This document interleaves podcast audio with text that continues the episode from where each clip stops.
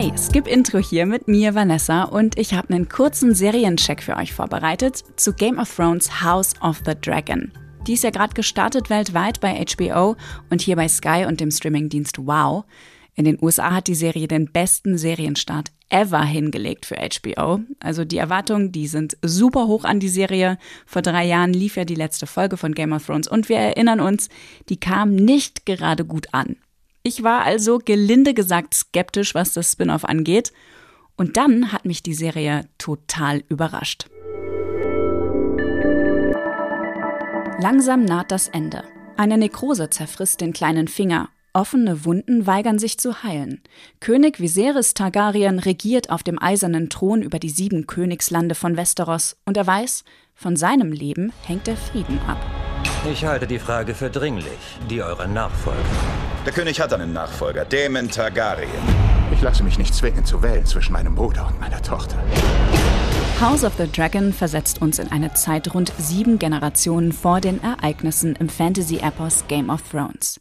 Die Targaryens sind noch das mächtigste Adelsgeschlecht in Westeros, auch wegen ihrer Drachen. Und so trifft König Viserys eine folgenschwere Entscheidung. Er ernennt sein erstgeborenes Kind, seine Tochter Rhaenyra, zur Thronfolgerin obwohl die Krone eigentlich nur männlichen Erben zusteht. Das Spiel um den Thron bestimmt auch in House of the Dragon die Handlung. Diesmal allerdings innerhalb eines Clans unter Geschwistern, Eltern und Kindern, Cousins und Nichten. Die Kämpfe werden dementsprechend auch zunächst nicht auf dem Schlachtfeld ausgetragen, sondern in Form stiller Intrigen. House of the Dragon wirkt wie die aufgeputschte Mittelalterversion vom Historiendrama The Crown über das britische Königshaus, mit feuerspuckenden Drachen. Anders als in Game of Thrones steht der weibliche Wirkungsbereich am Hof im Zentrum. Auch in House of the Dragon gibt es eine klare Geschlechterordnung, die auch die meisten mächtigen Frauen zu ihren Zwecken erhalten wollen, um die Stellung ihrer Familien zu bewahren. Frauen sind ein Machtinstrument der Männer. Mit einer Heirat stärken sie Allianzen, die Hauptaufgabe der Frauen aber ist es, männliche Nachfahren zu gebären und den Fortbestand der Dynastie zu sichern. Ihr Leben ist gefährlich. Besonders anschaulich wird das in der brutalsten Szene der Serie direkt in der ersten Folge. Die Königin liegt in den Wehen und kämpft ums Überleben. Doch König Viserys, eigentlich als liebevoller und milder Herrscher bekannt, lässt seine Frau auf grausamste Weise sterben. Währenddessen amüsiert sich der Hofstaat bei einem martialischen Ritterturnier zu Ehren des Ungeborenen. Die Geburt sei das Schlachtfeld der Frauen, heißt es an einer Stelle. Und Renira, die erste weibliche Thronfolgerin, hat kein Interesse an dieser Rolle. Sie will regieren auf dem eisernen Thron und nicht im Geheimen intrigieren.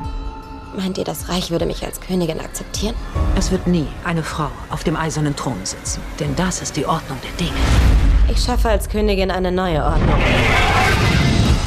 Diese Welt kennt weibliche Macht nicht und will sie um jeden Preis verhindern.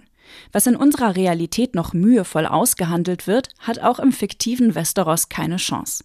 Das Aufbegehren der weiblichen Targaryens ist der Anfang vom Ende ihrer Dynastie. Aus Game of Thrones ist bekannt, dass ein Krieg, der Tanz der Drachen, bevorsteht. Ob es der Serie gelingt, diese Emanzipationstragödie überzeugend zu erzählen, wird sich erst mit dem Ende der ersten Staffel zeigen.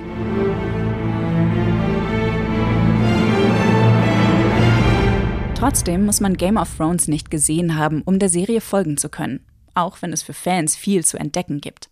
Visuell kann House of the Dragon locker mit dem Original mithalten.